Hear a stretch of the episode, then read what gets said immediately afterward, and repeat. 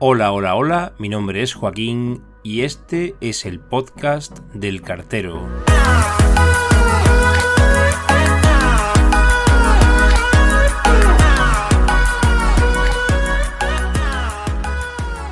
Saludos amigos oyentes. Como todos conocéis ya, existen envíos ordinarios, que son los que se depositan en buzón, y envíos certificados, que son los que se entregan en mano y bajo firma. Pues los resultados del intento de entrega sirven para informar sobre ambas modalidades en el momento en el que el cartero ejecuta su labor en el punto de destino para transferir la custodia del envío. También vamos a ver cómo, aunque las causas del resultado del intento de entrega pueden ser las mismas para ambas modalidades, las consecuencias que se deriven de estos resultados no siempre van a ser compartidas.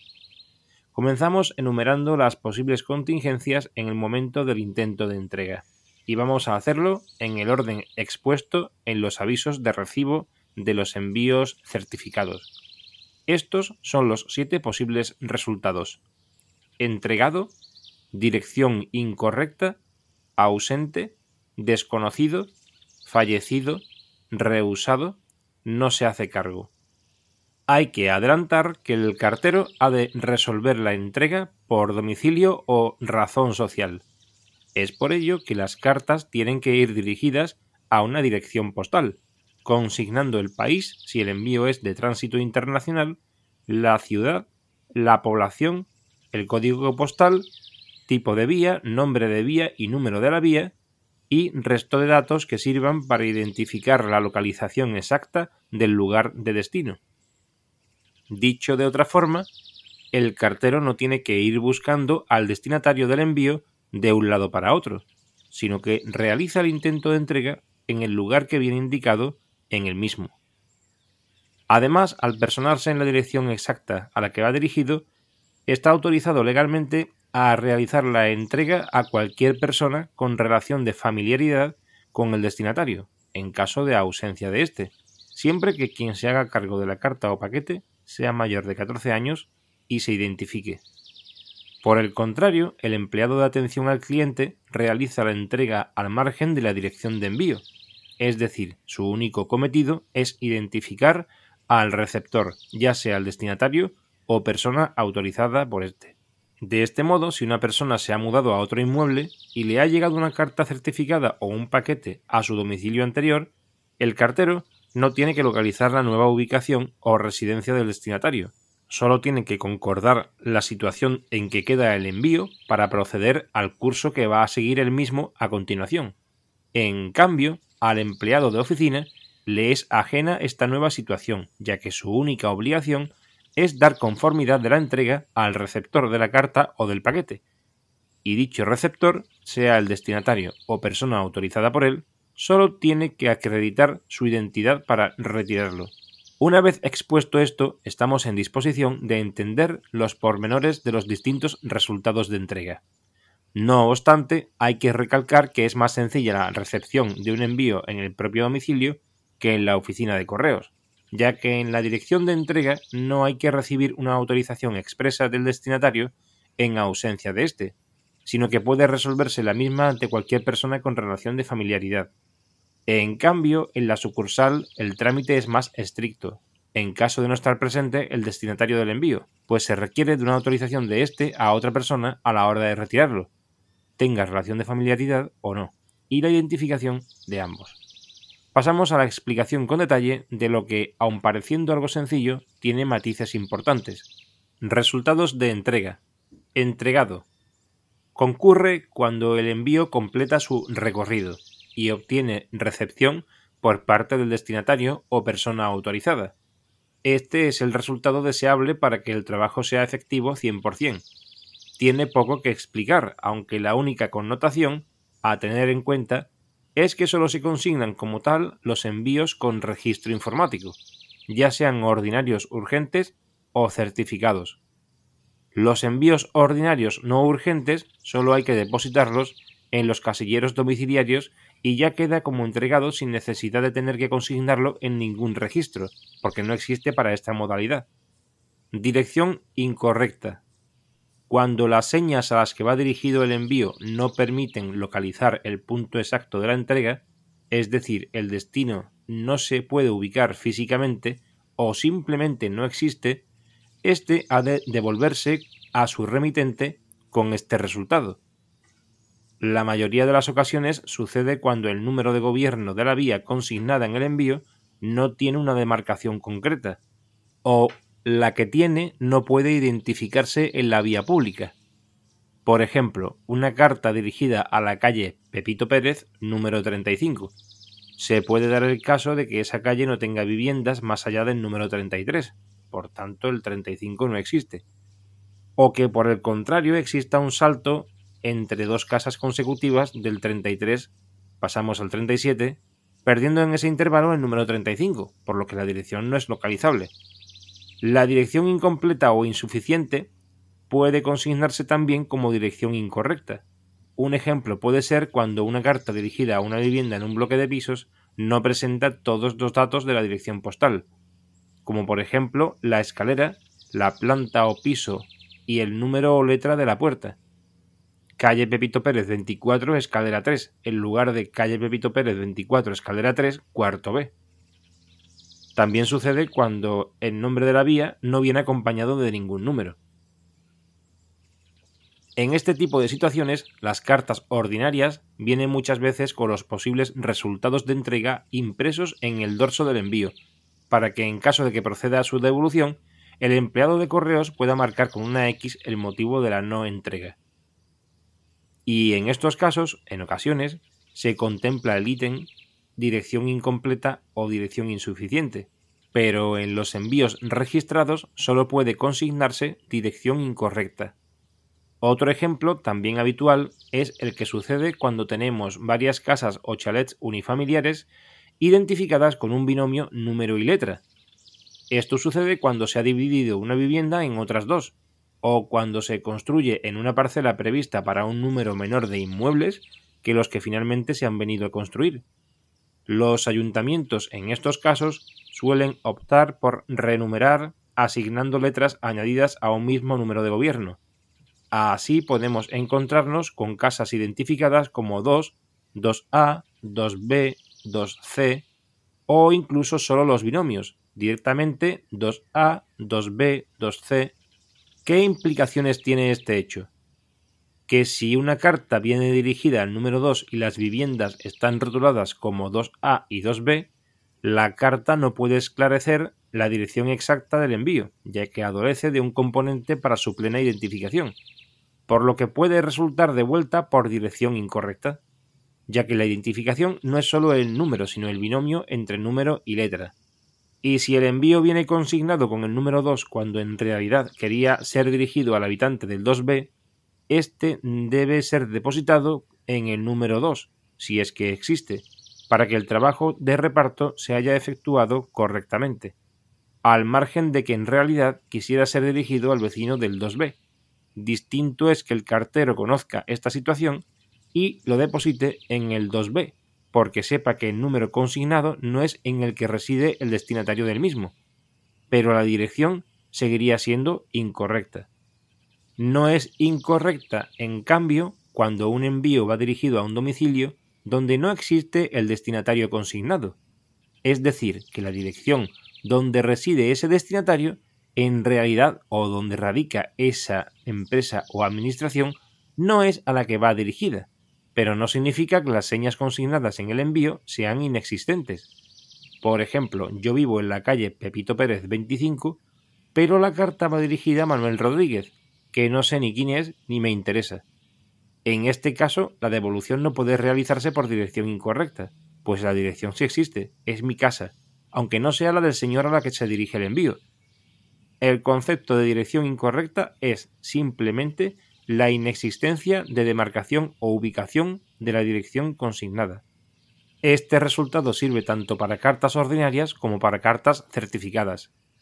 El envío debe ser cursado de vuelta a su remitente. Si al devolverse a la dirección del remitente éste no ha consignado su propia dirección, el envío queda archivado hasta que transcurra el tiempo establecido legalmente para su reclamación o destrucción en caso contrario. Si la dirección del remitente también fuera incorrecta, la situación de archivo se produciría en la unidad de reparto de la localidad del remitente, procediendo según lo comentado con anterioridad, es decir, reclamación del envío dentro del plazo o destrucción del mismo una vez se ha sobrepasado el periodo legal de archivo. Ausente.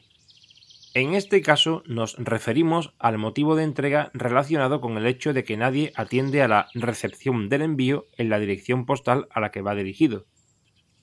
El término puede confundirse con no hay nadie, pero hay que aclarar que hay situaciones diferentes de esta que también se resuelven con el resultado de ausente. Existen ocasiones poco comprensibles como cartero o como ciudadano en las que uno cuando llama al timbre de una vivienda y nota perfectamente los pasos de una persona dirigiéndose hacia la entrada, incluso la mirilla de la puerta desplazándose, sintiéndose uno observado, pero nadie abre, ni habla, ni atiende, aunque sean circunstancias poco usuales, no hay forma de consignar esta situación o al menos no está reconocida legalmente. Si se insiste y no se recibe contestación, el intento de entrega debe ser ausente. Pero es que no había nadie en la casa, pues no es eso lo que se consigna, sino que el servicio de correos no ha sido atendido. Normalmente es porque no hay nadie en el domicilio. También se incurre en este resultado de entrega cuando quien abre la puerta no está autorizado para convertirse en receptor. Es el caso de un trabajador ajeno al destinatario, un albañil sin ir más lejos. También es el caso de un menor de 14 años, o cuando una persona simplemente no puede acreditar su identidad. En todas estas situaciones se debe consignar ausente. Por tanto, en los casos que corresponda, se dejará aviso de llegada del envío, que es la famosa nota del cartero, para que el destinatario pueda pasar a retirarlo en la sucursal correspondiente. Si se trata de un envío con dos intentos de entrega, este se conservará en depósito en la unidad de reparto para intentarlo de nuevo al siguiente día laborable, a no ser que sea una notificación de la Administración Pública que se procederá según marca la legislación correspondiente respecto del turno y hora del segundo intento de entrega. Es válido tanto para los envíos certificados como para aquellos ordinarios que no caben en el buzón y no se ha podido entregar en el domicilio. Cuando un envío ausente y avisado es recogido por un receptor autorizado en la sucursal de la entidad postal, modifica su resultado al estado de entregado en oficina. Y si no es retirado en el plazo establecido, se consigna como tal y es devuelto al remitente. Desconocido. Este es el caso en el que, siendo correcta la dirección de envío, no se reconoce al destinatario del mismo en ese inmueble. Por tanto, ha de corroborarse por parte del cartero que la localización donde se está realizando el intento de entrega es correcta para evitar que se esté incurriendo en un error de identificación del domicilio, y dado el hecho de que no exista ningún error, proceder entonces a la devolución del envío por desconocido. Es un tratamiento de la devolución por no hacerse cargo ninguna persona que se halla en el domicilio consignado y justificado por el no reconocimiento del destinatario. Cuando un envío va dirigido a una empresa, administración o entidad y al mismo tiempo a una persona física, se considerará desconocido cuando ambos no sean reconocidos en el punto de destino por ejemplo, Marketing Madrid SL, a la atención de Ana Fuentes. Puede que Ana Fuentes haya sido despedida o se haya marchado de la empresa, pero si la empresa existe, no puede marcarse como desconocido. De la misma forma, Reparaciones Pedro SAU, a la atención de Pedro Rodríguez, si la empresa ha desaparecido, pero Pedro sigue siendo el propietario del inmueble, en ningún caso se puede hacer constar desconocido. Este resultado del intento de entrega es válido para todas las modalidades de envío y es devuelto al remitente. Fallecido. El cartero lo asigna cuando nadie se hace cargo del envío una vez informado de que la persona a la que va destinado ha fallecido. También procede cuando el cartero tiene conocimiento real del suceso, por lo que puede devolver el envío directamente sin efectuar el intento de entrega, ya que legalmente existe una imposibilidad real de que llegue a su destinatario debido a su estado de difunto. Cuando una persona ha fallecido y se tiene que trasladar una información a sus familiares, el envío debe dirigirse a los herederos legales del causante. Este resultado es válido para cualquier modalidad de envío, el cual es devuelto a su remitente. Reusado. Es una situación en la que la recepción del envío es declinada por el propio destinatario de forma expresa. En los envíos certificados se debe hacer constar este rechazo mediante los datos y la firma como si de una entrega se tratara. Otra persona diferente del destinatario no puede rehusar la carta. En todo caso puede no hacerse cargo, pero el único autorizado a rehusarla es la propia persona a la que va dirigida. En los envíos ordinarios se hace constar este motivo, pero no requiere firma del destinatario, sino que basta la fehaciencia del empleado de correos una vez informado, quien siempre va a consignar sus datos como respaldo, es decir, identificación y firma. Este resultado también es válido para cualquier modalidad de envío, el cual es devuelto a su remitente. No se hace cargo. En algunos envíos este resultado también aparece reflejado como nadie se hace cargo. En este sentido, lo que se confirma por parte del cartero es que ha sido atendido en la dirección a la que iba dirigido el envío, pero nadie con capacidad de hacerse cargo legalmente del mismo ha asumido su recepción. Este resultado tiene un tratamiento tal como el ausente, avisando el envío por parte del cartero y pasando el mismo a la oficina a la espera de ser retirado por el destinatario, en el caso de que no haya sido éste el que se haya negado a recogerlo en el domicilio, o en caso contrario, por si hubiera cambiado de opinión. Respecto de las notificaciones de las administraciones públicas, si en los dos intentos de entrega se han negado a recogerlo, el envío es devuelto al remitente cursándose de la misma forma que un envío rehusado. Las notificaciones de Hacienda son las únicas que no cubren este espectro, puesto que no pueden consignarse como tal. Por tanto, en caso de que nadie se haga cargo de una notificación de Hacienda, el cartero debe tratarlo como un ausente. Y ahora, al margen de toda la teoría, quería exponer algunas consideraciones auxiliares. Aunque esté mal decirlo, hay situaciones muy convincentes en las que un cartero debería tomarse muy en serio su profesión y evitar caer en la pócima de la legalidad, como si de un obelix postal se tratara. Me he encontrado por el camino, en la pubertad de mi experiencia como empleado en la calle sobre todo, multitud de situaciones en las que uno no sabe bien cómo actuar respecto de este apartado de los resultados del intento de entrega. Y me explico. Los mencionados resultados, con sus características y matices, se han explicado convenientemente. Pero a veces se dan las condiciones para que seamos nosotros mismos los que determinemos consignar cuál debe ser el efecto del intento de entrega. Cuando un cartero va a hacer una entrega de una carta en un domicilio particular, por ejemplo, y es informado de que el destinatario de la misiva ha fallecido, su obligación inmediata es declinar la entrega, debido a la situación de difunto de la que originalmente es la persona a la que va dirigido el envío. Pero si esa situación no le es comunicada al cartero, éste puede hacer la entrega con normalidad, puesto que está autorizado a efectuarla in situ a cualquier persona con relación de familiaridad. En la sucursal de correos la cosa cambia. El hecho mismo de que el destinatario no puede personarse a retirar el envío o a autorizar con su firma a un tercero para recogerlo en su lugar, por su condición de fallecido, imposibilita la entrega. ¿Esto quiere decir que si se oculta al cartero la verdadera situación civil del causante, el envío puede ser entregado? La respuesta es que sí, y teniendo en cuenta esta circunstancia, también el cartero puede obviar que haya trascendido la comunicación del fallecimiento de la persona y hacer la entrega efectiva del envío. ¿Pero es conveniente hacer esto?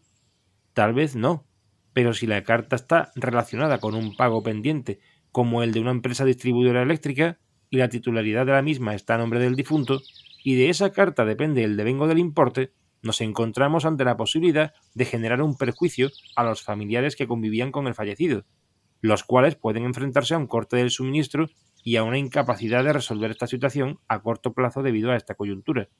De la misma forma, aunque en distinto caso, alguien que está harto de recibir sanciones de tráfico de un familiar que ya no reside en el domicilio, como por ejemplo un hijo o una hija con una actitud socialmente transgresora, que recibe multas de aparcamiento por doquier y cuyos padres no saben ya qué hacer, si el receptor, el que se hace cargo del envío, informa al cartero de que esa persona ya no reside en esa vivienda y que no quiere recoger más esos envíos, pero con anterioridad sí se hizo cargo de las mismas, puede resultar conveniente no marcar desconocido, pues existe un antecedente de entregas previas, y a partir de ese momento se puede generar una situación de desamparo de quien debe recibir la comunicación, al margen de cuál sea su actitud respecto de su familia. Encaja más el resultado de ausente para que en el segundo intento de entrega pueda dejárselo un aviso de llegada y que éste, el destinatario, pase a recoger el envío en la oficina postal si lo desea, o en todo caso, consignar un informe de no se hace cargo para que se entienda que quien nos atiende en el domicilio ha optado por no recepcionar el envío. Con las notificaciones sancionadoras, lo que puede llegar a suceder es que tras ser intentadas en el domicilio por parte de correos, luego son expuestas públicamente en el Boletín Oficial del Estado si no se han llegado a retirar de la oficina. Y como esto no se lo lee nadie, el Boletín Oficial del Estado quiero decir, terminan siendo reclamadas a través de Hacienda, que acaba embargando la cuenta del interesado, por un importe superior a la sanción inicial, debido a la no exención de reducción de la cuantía por pronto pago y debido también al incremento por recargo respecto del tiempo que permanece pendiente sin liquidar. En cualquier caso, cuando una persona no se hace cargo de un envío, debido al motivo que sea, por fallecido, desconocido o directamente porque no quiere responsabilizarse de la recepción del mismo, sucede que el envío pierde su efectividad de entrega. De no concurrir, como hemos mencionado anteriormente, la información causante del resultado del intento de entrega, el cartero puede entregar perfectamente un envío debido a que la ley se lo permite. Por el contrario, si atendemos al cartero, pero obviamos informarlo de que el destinatario ha fallecido, no reside o no solo no atendemos a declinar la entrega, sino que nos mostramos a favor de asumir la recepción, esta se produce sin problema alguno, aunque sin menoscabo de las consecuencias legales que de ella se deriven, por supuesto. También puede suceder algo que a mí personalmente me ha ocurrido y con ello cuento la siguiente anécdota.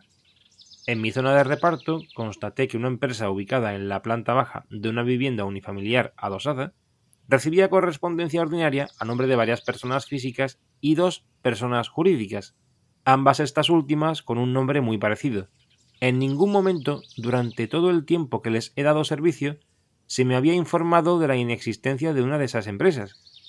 Pero llegada una notificación judicial, me negaron la recepción del envío alegando que esa sociedad ya no existía.